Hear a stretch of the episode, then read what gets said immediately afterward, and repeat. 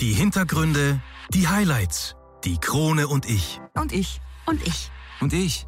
Und ich. Kronenzeitung. Er steht seit seinem siebten Lebensjahr auf den Wasserskiern, ist 22-facher österreichischer Staatsmeister, ist auch auf der internationalen Bühne absolut kein Unbekannter und hält den Rekord in der Kategorie Springen. Seine Karriere führte ihn unter anderem nach Amerika, wo er teilweise wie ein Celebrity gefeiert wurde. Jetzt ist er wieder in Österreich und steht mir Rede und Antwort, wenn wir über seinen Sport Wasserski plaudern. Gute Unterhaltung mit Folge 58.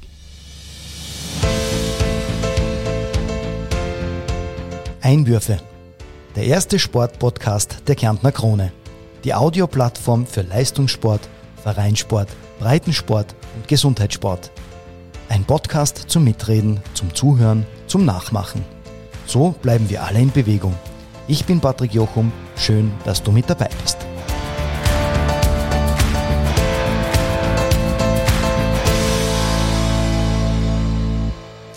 Ja, hallo liebe Sport-Podcast-Fans. Heute haben wir wieder einmal eine Premiere und zwar diesmal nicht nur eine sportliche, denn der 22-fache Staatsmeister im Wasserski, der heute unser Gast ist, ist auch der erste Doktor, den wir zu Gast haben. Also herzlich willkommen, Claudia Köstenberger. Guten Morgen. Claudia, du bist, wie bereits erwähnt, 22-facher Staatsmeister, unglaublich, und bist bereits international auf diversen Stockhalbplätzen gestanden. Aber prinzipielle Frage, warum hast du dir ausgerechnet Wasserski als Sportart ausgesucht? Naja, grundsätzlich war es so, dass ich angefangen habe als Alpinskifahrer, so wie halt jeder in Kärnten oder die meisten in Kärnten. Und meine Eltern haben dann ähm, gesagt, im Sommer muss ich auch was machen. Und über Schulbekannte bin ich dann eigentlich zum Wasserski gekommen, zu, durch Zufall. Ah, sehr cool, weil die Eltern gesagt haben, im Sommer musst du was machen. Sehr interessant. Ich habe ja auch gelesen, dass du ja andere Sportarten äh, betreibst. Du hast das Skifahren schon erwähnt und genauso Eishockey. Aber Hast du dir vielleicht nicht irgendwann einmal überlegt, gerade als Kärntner, wie du es angesprochen hast, entweder Eishockey oder Skifahrer Profi zu werden? Naja, also in der, der Wunsch ist natürlich immer da, dass man in solchen be bekannten Sportarten ähm, erfolgreich sein kann. Leider fürs Eishockey habe ich null Talent äh, und fürs Skifahren hat es eigentlich auch nicht gereicht. Also mein Talent war woanders. Also ich, vor allem je älter ich geworden bin, desto mehr habe ich mich äh, aufs Wasserskifahren konzentriert und habe dann die anderen Sportarten auch gelassen. Und ja, ich mache sie gern, aber es hat nie gereicht, um an die Spitze zu kommen. An die Spitze zu kommen, wenn man als 22-facher Staatsmeister ja, ähm, diverse Stockholmplätze international erreicht, hast du ja die Leidenschaft ja dann im Wasserski gefunden und dadurch auch bestätigt. Aber deinen ersten österreichischen Meistertitel im Wasserski hast du dir in der U14 geholt im Jahr 2001. Äh, wie war das damals, äh, ja, wo man merkt, das Talent, jawohl, und dann gleich einmal österreichischer Meister? Ja, das war natürlich ein super Gefühl und das motiviert natürlich weiter. Also das kennt wahrscheinlich jeder, Erfolg motiviert, man trainiert härter, man will mehr erreichen und ähm, ja, wenn man in Österreich erfolgreich war, dann schaut man natürlich gleich mal auf die internationale Szene und versucht sich dort zu etablieren ein bisschen. Du bist auch, äh, wenn ich das richtig gelesen habe, seit 2001 im Wasserski-Nationalteam. Dieser Aufstieg hat schnell einmal funktioniert. Wie geht das eigentlich, wenn man quasi den ersten österreichischen Meistertitel holt, zack, schon im Nationalteam? Also ja, mehr oder weniger. Also nachdem das österreichische Nationalteam halt aus den Besten aus Österreich besteht, äh, bin ich dann durch diesen Titel reingerutscht oder reingerutscht, habe mich qualifiziert fürs Team und hat mir dann eigentlich ähm, ermöglicht, besser zu trainieren und österreichweit auch ähm, die Trainingsmöglichkeiten vorzufinden, die wir vielleicht in Kärnten nicht immer gehabt haben. Und auf Trainingslager zu gehen, mit besten Trainern Österreichs zu trainieren. Also es war eigentlich ähm, ein wichtiger Schritt in der Karriere. Wie viele Leute sind im österreichischen Nationalteam? Also Nationalteam sage ich jetzt, also das sind die Kinder, also von U14 bis allgemeine Klasse.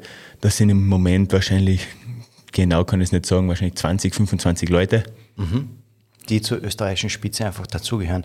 Du hast dich dann aber relativ schnell auf internationale Gewässer begeben. Du hast dann 2002 bei deiner ersten Europameisterschaft teilgenommen und damals ebenfalls noch in der U14 und zwei Jahre darauf dann schon auch bei deiner ersten Weltmeisterschaft.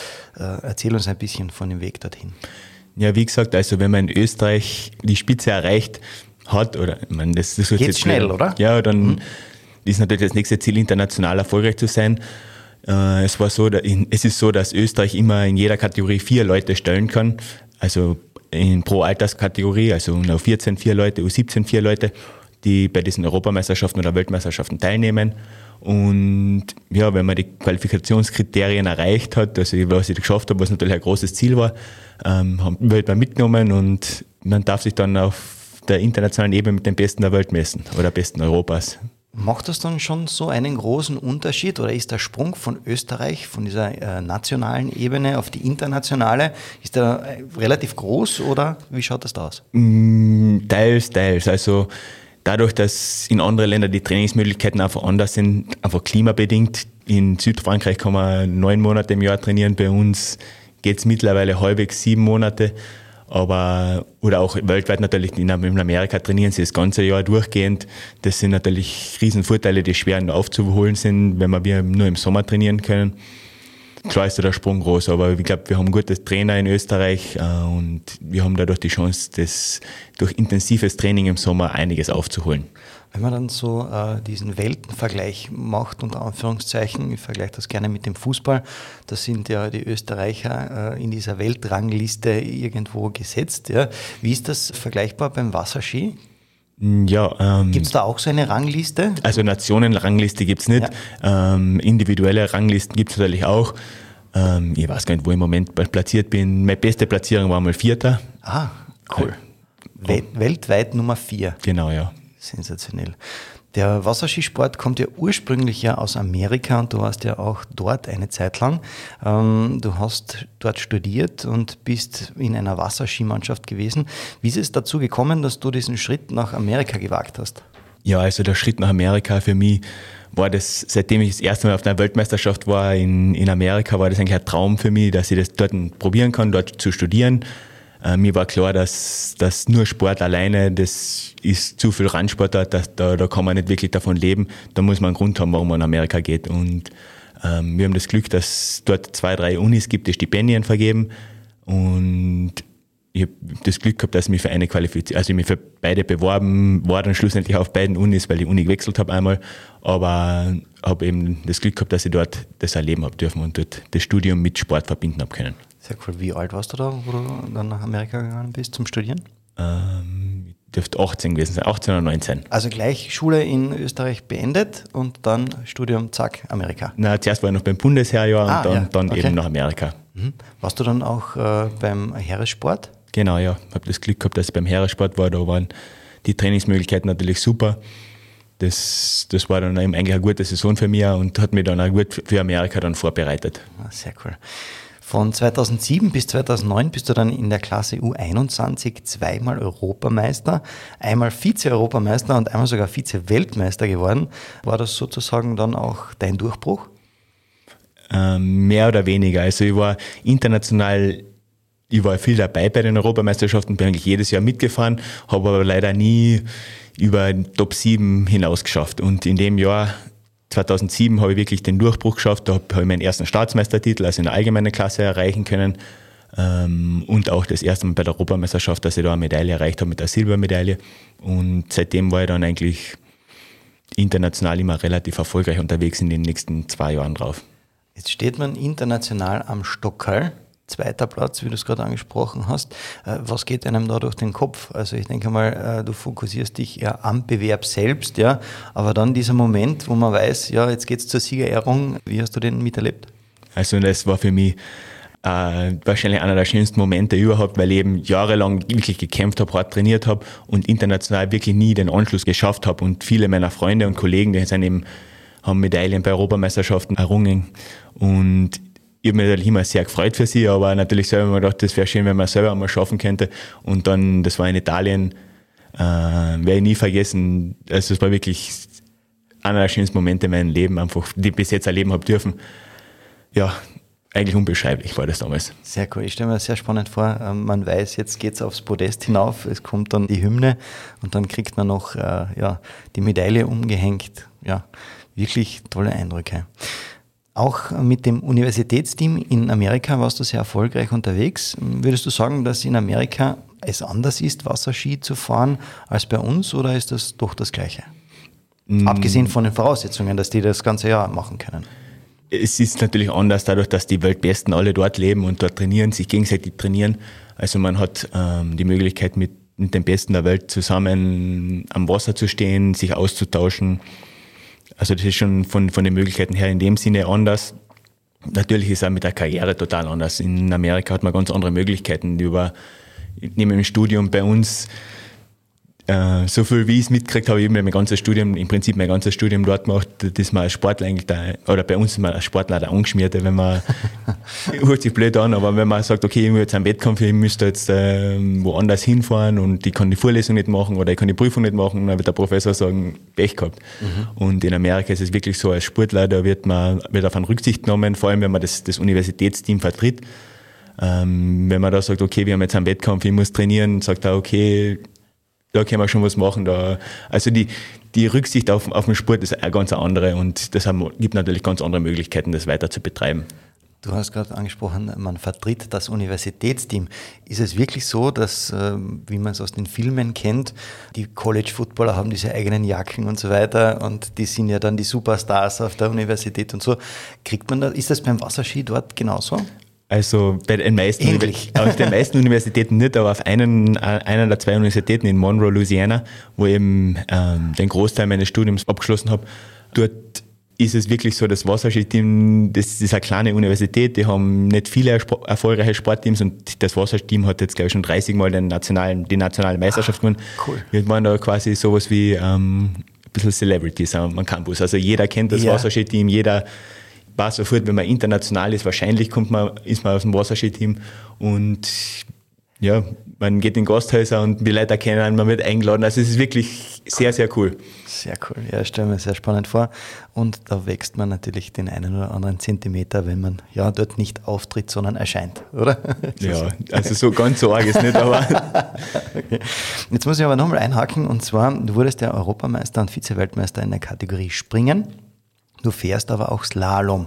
Gibt es noch weitere Varianten beim Wasserski oder nur diese zwei Disziplinen? Genau, es gibt drei Disziplinen. Es drei. gibt ähm, Slalom, das ist normalerweise die Grunddisziplin, das ist das, was jeder kennt, wo man am Wörthersee, Ossersee hinten ja. einer hin und her fährt, die Fontäne spritzt ein bisschen. Ähm, das ist eben Slalom. Ähm, die zweite Disziplin wäre der Trickski, das ist eben so ein kurzer Ski ohne Finne, wo es im Prinzip darum geht, verschiedene Tricks zu machen, Saltos und so eine Sachen. Im Wettkampf kriegt man dafür Punkte dann. Und die dritte Disziplin, also meine Hauptdisziplin ist das Springen, wo es im Prinzip nur um die Distanz, also wer weiter springt, gewinnt ja. dann im Wettkampf. Insgesamt warst du ja bei 20 Europameisterschaften und 10 Weltmeisterschaften mit dabei. Ist dir vielleicht eine davon irgendwie besonders in Erinnerung geblieben? Ja, natürlich, wenn man erfolgreich ist, das, das, erinnert, das erinnert man sich am, am liebsten. Ähm, na, aber es sind, äh, also, es waren sehr, sehr viele schöne Reisen an viele verschiedene Orte, wie ich gesehen, auf der ganzen Welt gesehen. Beste Erinnerung, pff, schwierig zu sagen. Wo man erfolgreich war in Finnland, das war super. In Norwegen, da, da habe ich meine zwei Europameisterschaften gewinnen können. Ja, sonst jetzt die letzte Weltmeisterschaft war sehr super. Da waren, waren wir in Florida, im Herzen der Wasserskiwelt im Prinzip. Und leider hat es nicht für, für einen Finalplatz gereicht, aber trotzdem einfach die, die Weltmeisterschaft war super, die Leistungen waren von allen sensationell. Das war wahrscheinlich die, von, von den Leistungen her die beste Weltmeisterschaft, die es jemals gegeben hat. Und auch das Team, der Zusammenhalt, es, es, es spielt vieles, gehört vieles dazu, wo man hinfährt, mit wem man hinfährt und einfach das, ähm, ja, das sind Erinnerungen, die man nicht verliert. Aber es gibt ja natürlich auch äh, die Kehrseite von der Medaille und ja, die nicht so schönen Momente in jeder Sportlerkarriere. 2010 hattest du nämlich äh, bei einem vierwöchigen Training in Florida beim Springen einen Unfall und hattest eine Rippen- und Fußverletzung davongetragen. Wie genau oder was ist da passiert? Ja, also beim Springen ist so, ähm, kennt man vielleicht vom Skispringen, wenn man da ein bisschen Unterluft kriegt, dass bei Skispringen, wenn man sieht, das sind immer die schweren Verletzungen, das kann beim Wasserskispringen auch passieren. Passiert wahrscheinlich sogar öfter als beim Skispringen und ja, dann prallt man eben mit 100 km/h aus ein paar Meter Höhe aufs Wasser auf, da gibt es Wasser auch nicht viel nach, also da ist schnell mal was. Ist so wie Beton, oder? Sagt man. Genau, ja. Wenn man dort aufdetoniert, oh, denke ich mir, ja, das Okay, und dann sind, was sind so die gängigsten Verletzungen, äh, die beim Wasserski passieren?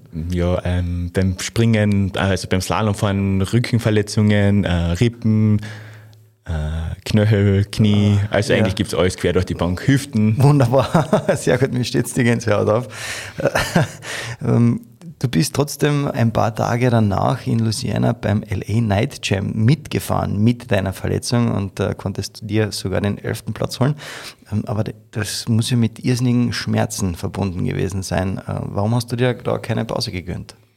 Naja, ähm, also bei, bei uns beim Wasserski, das ist, gibt's, wenn, wenn man so einen Sturz hat, dann sagt man so, wenn man, wenn man vom Pferd fällt, sollte man sofort wieder aufsteigen. Mhm. Und ich war fit genug, dass ich halt aufs Wasser, mich aufs Wasser schleppen habe können und habe mich, ja, vielleicht im Nachhinein gesehen, war es vielleicht nicht die gescheiteste Entscheidung, weil man sich wirklich schwer, schwerer verletzen kann, aber der Ehrgeiz, dass man eben auf so einem internationalen Wettkampf teilnehmen kann und man muss sich das auch beweisen. Also das, das war schon ein Grund, warum ich da, da mitgefahren bin. Ich denke mir gerade, da wird ja dieser LA Night Jam etwas ganz Besonderes gewesen sein und das motiviert vielleicht noch einmal mehr, dass man sagt, äh, auf die Zähne beißen und es geht trotzdem irgendwie.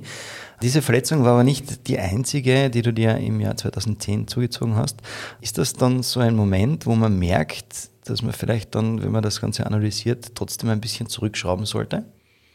Mm, sollte. Sollte, ja. Ich meine, damals war ich noch relativ jung, da denkt, denkt man über sowas nicht viel nach. Jetzt, je älter man wird, desto mehr fängt man an nachdenken, okay, jetzt mit der nächsten Verletzung, das könnte die letzte sein oder, oder in dem, für den Sport halt. Mhm. Ja, aber ähm, ja, man wird auf jeden Fall gescheiter. du hast daraus gelernt. Ja, auf jeden Fall. Ja, das heißt, wenn dir das heute passieren würde, dann würdest du die Auszeit nehmen? Kommt immer drauf an, was für Wettkampf vor der Tür steht. Also also der Ehrgeiz ist nicht mehr vorhanden, aber. Schön. Das ist sehr cool. Vielleicht kannst du uns trotzdem kurz äh, von dem Saisonhöhepunkt 2010 in London berichten. Äh, damals waren noch dazu zwei Bewerbe an einem Wochenende. Ähm, einer davon war der London Night Jump. Ich habe gehört, dass diese Bewerbe sehr sehenswert und beeindruckend sind. Erzähl einmal. Ja, also wir waren in London zur Europameisterschaft und ähm, am gleichen Wochenende war immer professioneller Wettkampf auf einem Online-See in London und das haben wir natürlich versucht auszunützen, dass man bei beiden Wettkämpfen teilnehmen kann. Untertags war, ich glaube, das war freitags war Ausscheidung im Springen bei der Europameisterschaft, da habe ich mich qualifiziert fürs Finale und dann samstags war eben dieser Night Jump. Habe ich mich auch das erste Mal für ein Nachtfinale qualifiziert, was, was mich natürlich sehr gefreut hat und motiviert hat. Ähm, das Nachtfinale ist dann nicht ganz so abgelaufen, wie ich es mir vorgestellt hätte. Okay, warum? Ja, also angefangen hat es eigentlich sehr gut. Ich, ich, war also der Letzte, der sich ins Quali Finale qualifiziert hat. Ich habe dann als Erster ins Finale springen müssen, im Dunkeln. Das erste Mal, dass ich im Dunkeln springen habe mhm. dürfen. Ähm, erster Sprung hat gleich super funktioniert. Ich dachte, das ist klasse, das, das macht Spaß. Und beim zweiten Sprung habe ich es dann ein bisschen übertrieben. Mir hat es raufgestellt und ja, habe mir da wieder eine Knöchelverletzung zugezogen. In dem Moment wahrscheinlich auch eine leichte Gehirnerschütterung und habe dann ja, mehr oder weniger, so wie es halt ist. Man, man steigt wieder aufs Pferd auf, habe meine Ski wieder angeschnallt und bin nochmal raus und bin nochmal über die Chancen drüber und bin dann aber erst auf der Chancen draufgekommen, dass der Knöchel schon kaputt war, habe dann den neuen Sturz hingelegt ah, und okay. ja. ja, war dann eine Zeit lang außer Gefecht. Okay, das heißt, äh, beim Nachtbewerb hast du dich so verletzt, dass du dann überhaupt, also dann weitermachen können am nächsten Tag? Äh, beim Tagesbewerb ich, bei der Europameisterschaft? Ja, ich bin, ich bin an den Start gegangen, da, hab's, das auch noch, hab's ja? versucht, also wirklich mit, ja, dadurch, dass wir in so Gummibindungen sind, können wir nicht wirklich ein Kinesiotape oder so verwenden, da müssen wir mehr Ducktape verwenden und haben mit meinem Fuß getaped, dass man halt im Prinzip ein, das, ein Gips draus Genau, ja, mehr oder weniger. Und habe versucht und das ist einfach nicht gegangen. Also ich bin auf die Chancen zugefahren, habe gewusst, dass, dass da genau das Gleiche wieder passieren wird und habe losgelassen und habe den Bewerb beendet. Okay. Ach. Boah, bitter, sehr, sehr bitter. Machen wir einen Zeitsprung. 2011 folgte dann dein erster Sieg bei einem Pro-Wettkampf und zwar war das ähm, ein Sprungbewerb in Genf. Ähm, der findet äh, jedes Jahr allerdings unter sehr schwierigen und teilweise auch gefährlichen Bedingungen statt. Ähm, wie schauen diese Wettkämpfe aus oder warum ist Genf so gefährlich? Ja, Genf grundsätzlich ist nicht gefährlich. Es geht darum, wir fahren die meisten Wasserski-Wettkämpfe finden auf kleine Baggerseen statt, einfach weil man die Bedingungen, es sind keine anderen Boote, die, die Wellen bauen sich nicht so auf und eben in Genf am im Genfer See dort in der Bucht, da fahren die Dampfer auf und ab, es ist wellig, es ist bewegt, der Wind hat eine riesen Angriffsfläche vom Wasser her und dadurch ist es einfach sehr, sehr schwierige Bedingungen. Okay. Das ah, stellen wir spannend vor. Also das kann man sich so vorstellen, wie wenn man, weiß nicht, beim Skifahren über die Buckelpisten ein Rennen fahren müsste. Ja, Boah, ja, okay. Verstehe, worauf du hinaus willst. Du, du konntest äh, dort allerdings ähm, das Finale für dich entscheiden, trotz dieser schwierigen Bedingungen. Ähm, war sicherlich ein cooles Gefühl, oder? Wenn man dann einmal so abliefert trotzdem. Auf jeden Fall. Also das war, glaube ich, mein erster professioneller Sieg. Und ja, neben dem Siegercheck, der natürlich, über den man sich natürlich sehr freut, ist einfach das Gefühl, dass man eben, die, weil da waren ein paar der Weltbesten dabei, dass man die schlagen kann und einfach ja, sich behaupten kann gegen andere, auch bei solchen Bedingungen. Was war da dein Geheimrezept oder war das einfach äh, ein perfekter Tag für dich, äh, dass du den Bewerb dann gewonnen hast? Ja, das Geheimrezept, man muss sich halt trauen. Also man darf nicht zurückstecken bei solchen Bedingungen, wenn auch wenn es einmal nicht ganz so optimal ist, man muss sich einfach ja, reinhauen und und aufs Beste hoffen, mehr oder weniger. Und das ist dir absolut geglückt. Ähm, zurück wieder in den Vereinigten Staaten bist du bei der National College Meisterschaft, hast du da teilgenommen und konntest dort erstmals mit deinem Universitätsteam gewinnen und zusätzlich noch auf der kleineren Schanze deine persönliche Bestleistung aufstellen, die bisher erst vier andere Läufer in der Geschichte überboten haben. Was war das für ein Rekord und äh, wie hast du es live miterlebt? Ja, live. Ähm, ja, im, im Prinzip dort, dort läuft es so ab, dass also diese College-Wettkämpfe sind im Prinzip Team-Wettkämpfe. Das heißt, die Punkte werden fürs Team gesammelt. Natürlich gibt es Einzelwertungen, die ist ein bisschen Nebensache, weil es wirklich der Teamsport dort im Vordergrund ist. Das ist die große Meisterschaft, die Teammeisterschaft ist die, die man gewinnen will. Für die gibt es die, die Universität auch die Stipendien aus. Die individuellen Leistungen sind da ein bisschen im Hintergrund. Natürlich ähm, gibt es Einzelwertungen und da habe ich das Glück, oder ich habe hab ich geschafft, dass ich eben im, im Springen die 190 Fuß Marke, ich weiß gar nicht, wie viel genau im Meter, das sind, ich glaube, es sind 58 Meter, das zu überbieten. Und wie, wie du bereits gesagt hast, es sind noch nicht so viele, die das bis jetzt geschafft haben, einfach weil es erschwerte Bedingungen sind. Das Boot ist ein bisschen langsamer, die Chance ist niedriger. Also im Vergleich zum normalen Springen ist es ein bisschen schwieriger, die Weite zu erreichen wenn du sagst normales Springen und das Boot ist ein bisschen kleiner und so weiter, das muss man sich einmal vorstellen, da springt man über 50 Meter. Also 50 Meter ist ja schon einmal eine Riesendistanz. Äh, was geht einem da unterwegs durch den Kopf? Also ich stelle mir das ja sehr prickelnd vor, wenn ich das erste Mal auf so eine Schanze, also man fängt wahrscheinlich nicht bei dieser großen an, aber wenn man da drauf äh, zufährt, da kann man ja nicht mehr abstoppen und sagen, na, doch nicht und verweigern sozusagen, ja. Aber wenn du so diese Zeit lang in der Luft bist, äh, an was denkt man da? Nicht viel, auf den Ski landen. Einfach nicht landen. Ah. Nein, das ist, du hast vollkommen recht, das ist ein super Gefühl, wenn man da durch die Luft fliegt. Ähm, einfach, ja, wenn, wenn, vor allem wenn alles passt, man weiß, man, okay, man spürt, das ist ein guter Sprung, dann ist es eigentlich ein unbeschreibbares Gefühl. Dann genießt man eigentlich nur. Ja, fliegen, herrlich. Also ich ich denke mir, das sind sehr, sehr beeindruckende äh, Stories, die du da uns erzählt hast und danke dafür. Bevor wir noch ein bisschen über dich und deine Sportart erfahren und natürlich über die aktuelle Saison, machen wir eine kurze Pause und sind dann gleich wieder da mit Teil 2. Also dranbleiben, es lohnt sich. Ja, zurück mit Teil 2 und meinem Gast Claudia Köstenberger. Claudia, wenn wir auf ja, all deine erreichten Erfolge eingehen würden, bräuchten wir wahrscheinlich nur zwei Podcast-Folgen. Also Hut ab einmal vor deinen Leistungen. Du bist aber nicht nur Wasserski-Profi, sondern auch Trainer. Seit wann äh, übst du diese Tätigkeit aus? Ja, also die letzten Jahre, seitdem ich wieder in Österreich bin, also ich bin vor vier Jahren nach Österreich zurückgekehrt, habe eigentlich angefangen im Verein mehr mitzuhelfen, mehr versuchen zurückzugeben, was ich lernen habe dürfen. Und seitdem bin ich eigentlich als Trainer aktiv bei uns im Verein tätig. Wie bist du eigentlich zu deinem aktuellen Verein, dem WSCO am Ossiacher gekommen? Ja, ich bin am Ossersee aufgewachsen, also von dem her. Vor der Türe quasi? Mehr oder weniger vor der Türe, ja. Ja, und immer diesem Verein treu geblieben. Ist das eigentlich, wechselt man dann irgendwann einmal den Verein? Wird man abgeworben, so wie man es vielleicht aus anderen Sportarten, Eishockey, Fußball kennt? Na, so, also so, ah. so ist es nicht. Manchmal wechselt man Verein, weil es einfach aus logistischen Gründen, wenn man näher am Wörthersee ist oder man fängt am einen Verein an und, und man zieht um oder so, da, okay, da kann man schon einen Vereinwechsel vollziehen, aber grundsätzlich bleibt man beim gleichen Verein. Ja. Lass uns zum Nachwuchs kommen, also sozusagen der Zukunft des Sports. Ist der Wasserski-Nachwuchs gesichert? Ähm, ja, also wir haben auf jeden Fall sehr, sehr viele äh, große Talente, die nachkommen. Ähm, in, in der U17, U14, also die wirklich international auch schon auf einem sehr hohen Niveau sind. sich bei Europameisterschaften diverse Medaillen abgeholt haben. Also letztes Jahr war, glaube ich, eines der erfolgreichsten Jahre für den österreichischen Wasserskisport überhaupt in, in Nachwuchskategorien bei Weltmeisterschaften, Europameisterschaften. Also wir sind genügend Kinder da, aber man kann natürlich immer, wir suchen immer wieder neue Talente, vor allem für einen ganz jungen Nachwuchs, da, da, also hoffe ich, dass sich viele, viele im Sommer was überlegen, dass sie vielleicht äh, mal probieren, zum Wasserskifahren zu gehen. Dass sie vielleicht auch solche Eltern äh, wie du haben, die sagen, ja, im Sommer machst du auch was Gescheites und gehst Wasserskifahren. Ähm, was macht ihr im Verein, um äh, ja, die Kinder fürs äh, Wasserskifahren zu begeistern? Ja, wir machen eigentlich immer Schnuppertage einmal im Jahr.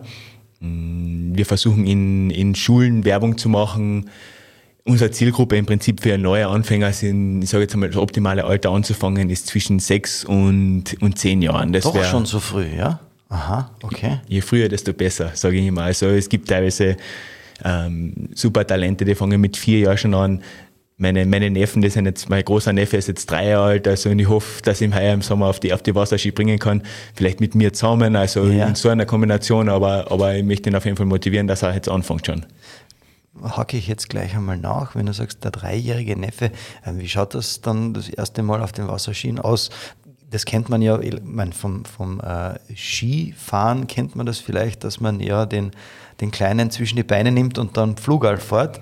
Ist es äh, beim Wasserski ähnlich? Das kann man so machen. Ähm, für die Kleinkinder die größte Schwierigkeit ist einfach, dass sie die, die Ski kontrollieren. Das heißt, im, im Prinzip habe ich da so eine kleine ähm, was gebastelt, dass eben die Skis nicht auseinander, also die nicht auseinanderfahren und mhm. dass er dann einfach ähm, im Prinzip ohne Führung einfach nur draufsteht und, und hinten nachgezogen wird. Im Prinzip, ja, einfach nur, dass er das Gefühl kriegt, dass er am Wasser steht und dass er sich nicht fürchtet.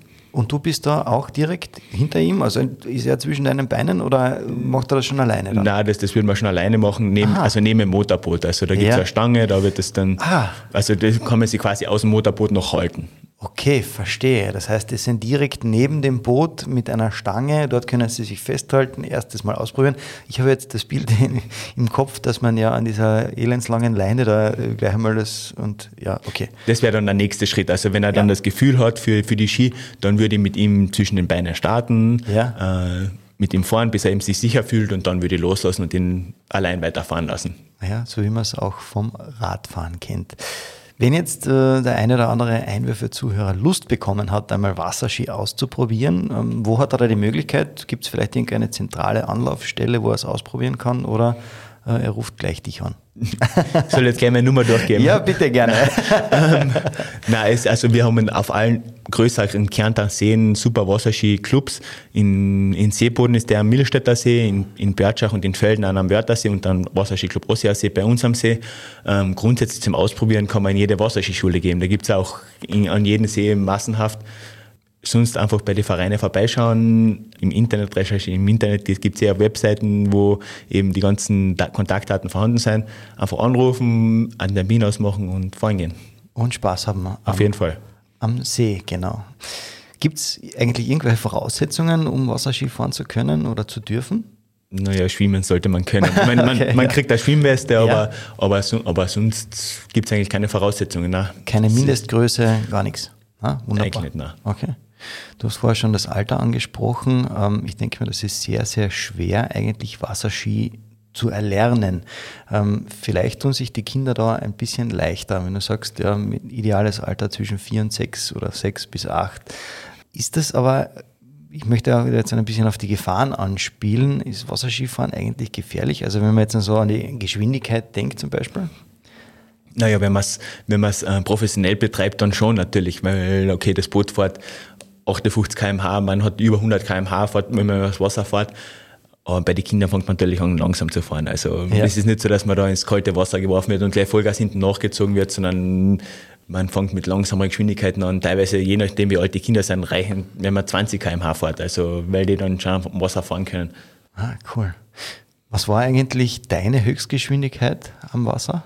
Ja, wir, wir messen das nicht wirklich, nicht jedes Mal. jetzt nicht geblitzt. Also quasi. nein, wir werden nicht geblitzt, aber es gibt halt Messungen gegeben hin und wieder, also bis zu 120 km/h haben wir, haben wir teilweise schon drauf. 120 km/h. Ich lade jeden Einwürfe-Zuhörer jetzt einmal ein, ähm, auf der Autobahn bei 120 einmal nur die Hand hinauszuhalten beim Fenster. Ähm, bitte nicht der Fahrer, sondern alle anderen Gäste im Auto. Und dass man dafür vielleicht ein bisschen das Gefühl dafür bekommt, wie schnell oder wie sehr es pfeift bei 120 und ihr wetzt da übers Wasser. Äh, sehr beeindruckend. Hat es für dich eigentlich nie den Moment gegeben, in dem du irgendwann einmal vielleicht Angst hattest? Ich meine, du stehst seit deinem siebten Lebensjahr auf den Wasserskiern. Hat es noch nie vielleicht so einen kurzen Moment gegeben, vielleicht kurz bevor man auf die Schanze drauf fährt? Na klar, also sicher, auf jeden Fall hat man Angst ja. hin und wieder, aber das gehört auch dazu. Also das ist ein bisschen Teil des Nervenkitzels, vor allem beim Springen. Ja, äh, ich würde sagen einmal, vor, vor zehn Jahren habe ich ich hätte es nie zugegeben, dass man hin und wieder Angst hat, aber mittlerweile ja, sicher. Heute noch so? Dass man Angst, dass ja. Man, ja sicher hat man immer, ja, aber nein, es ist einfach so. Ich meine, ja. wie, gesagt, wie ich schon gesagt habe, wir fahren 120 km/h auf so eine 1,80 Meter hohe Chancen zu ja. und der kleinste Fehler kann verheerend sein. Also von dem her denkt man schon nach, was kann passieren. Ja. Äh, okay, dann, dann beschreiben wir das nicht mit Angst oder das Wort Angst beschreiben wir jetzt an oder umschreiben es einfach mit Nervenkitzel gefällt Respekt. mir. Respekt. Und Respekt, genau. Nervenkitzel und Respekt. Gibt es eigentlich irgendwelche Richtlinien, äh, wie man beim Wasserskispringen, die man einhalten muss? Also ich denke da jetzt an zum Beispiel an die Landung beim äh, normalen Skifliegen, kennt man das ja, dass man dann beim Landen irgendwie den Telemark machen sollte. Gibt es das äh, beim Wasserski auch? Nein, also im Prinzip ist, man versucht dadurch, dass wir im flachen landen, wäre kein Telemark unmöglich. Okay. Ähm, man versucht nur irgendwie auf den Skiern runterzukommen und dann, man muss danach wieder in eine Fahrposition kommen. Das heißt, man kann teilweise bei Landungen, schaut ganz wild aus, da schlittert man dann zehn Meter am Rücken dahin, man kriegt die Ski wieder unter Beinen und steht dann auf und, und fährt weiter. Also, und das zählt? Das zählt, ja. Also es gibt keine Haltungspunkte. Es geht wirklich nur um die Weite. Aha. Und man muss halt eben, wie gesagt, danach ja. das mit Handeln in der Hand in einer Skierposition weiterfahren. Ah, okay. Verstehe, ja. Du hast ja unter anderem auch den österreichischen Rekord im Springen von 69,2 Meter aufgestellt. Der ist immer noch ungeschlagen, oder? Ist noch so, ja. Ja. Äh, weißt du noch, wann du den Rekord aufgestellt hast und wo? Ähm, wann genau nicht, ich weiß wo das war. Es war in Imon, es war 2014 oder 2015 in Louisiana bei Bennett Ski School, eben wo dieser LA Night Jam auch stattgefunden hat. Ich habe damals dort ein Praktikum von der Universität im Krankenhaus absolvieren dürfen und habe dort gewohnt. Und an einem Wochenende war immer Wettkampf, die Bedingungen waren super und äh, ich war gut drauf und es hat Gott sei Dank gereicht, den Rekord aufzustellen. Vom normalen Skispringen her kennt man ja, da gibt es Großschanze, Kleinschanze, wie auch immer. Gibt es beim Wasserskispringen Einheitsschanzen oder gibt es da auch unterschiedliche, dass man dann sagt, okay, äh, die 69,2 äh, sind auf der Standardschanze? Also im, im Prinzip, es gibt drei Schanzenhöhen beim, beim Wasserskispringen, ja. 1,50 Meter, 1,65 Meter, 1,80 Meter, die man, ähm, je nachdem, was für ein Wettkampf es ist, also meistens ist es eben so, bei den Nachwuchsläufern ist die Chance natürlich niedriger, aber in der allgemeinen Klasse ist bei den Herren 1,80er Standardhöhe. Okay, also da gibt es keine Sonderbedingungen und die Großschanze, sondern einfach 1,80 genau. ist dann und 1,80 und 69,2 Meter Weite. Sensationell.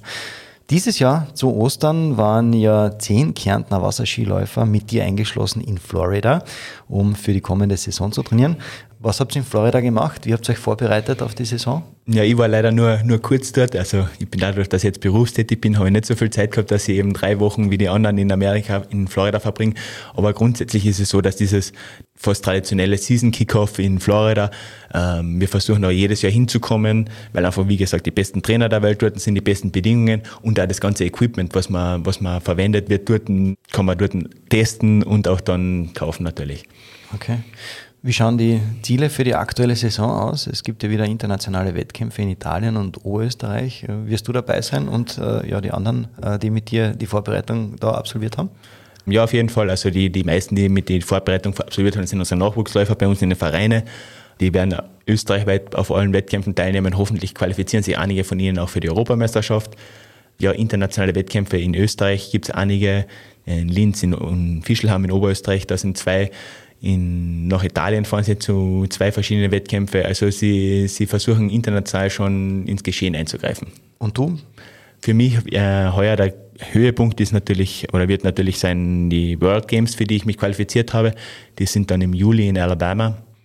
Ähm, das ist quasi sowas, im World Games wird wahrscheinlich die meisten nichts sagen, aber das ist ähm, Olympische Spiele für nicht-olympische Sportarten, sagen sie immer. Ah, okay, also das ist ja. wirklich professionell, also wirklich groß aufgezogen, sind mehrere Sportarten dabei, es ist mit Athletendorf und für eine Randsportart für uns, wie wir bei seinem Wasserski, also ganz ungewohnt, also dass da Physios zur Verfügung gestellt werden und Trainer mitgenommen werden. Also das ist wirklich, wir werden eingekleidet, wir haben eine Verabschiedung beim Bundespräsidenten. Also ist für uns wirklich was Tolles. Ah, sehr cool.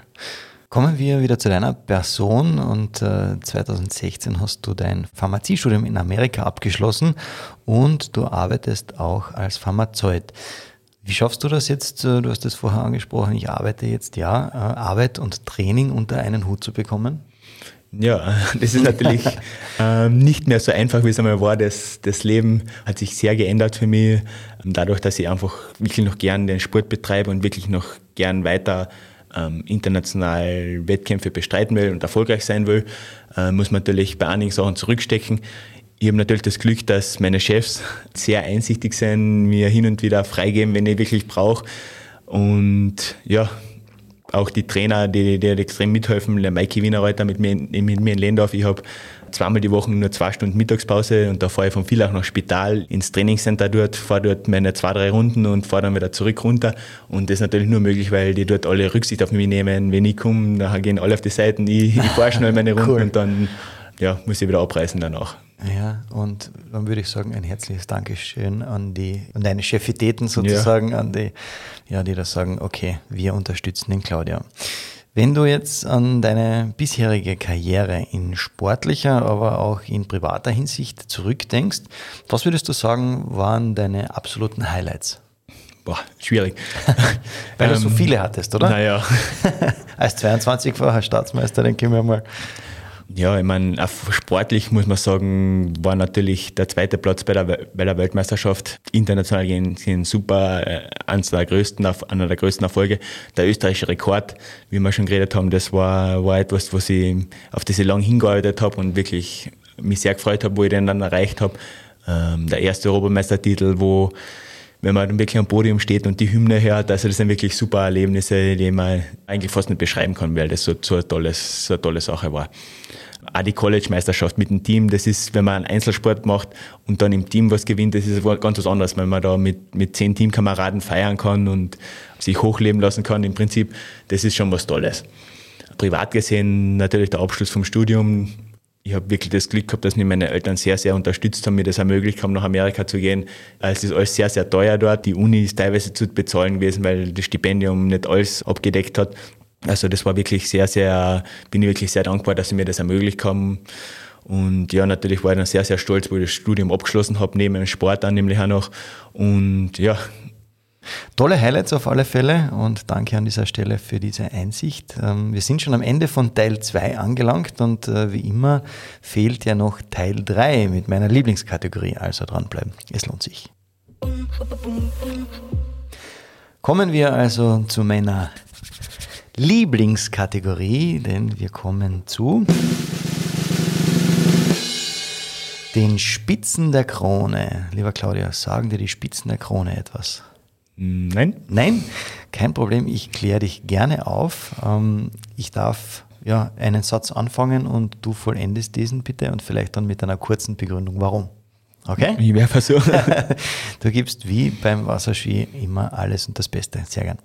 Ähm, fangen wir an. Beim Wasserski, Springen oder Slalom? Ähm, springen. Warum?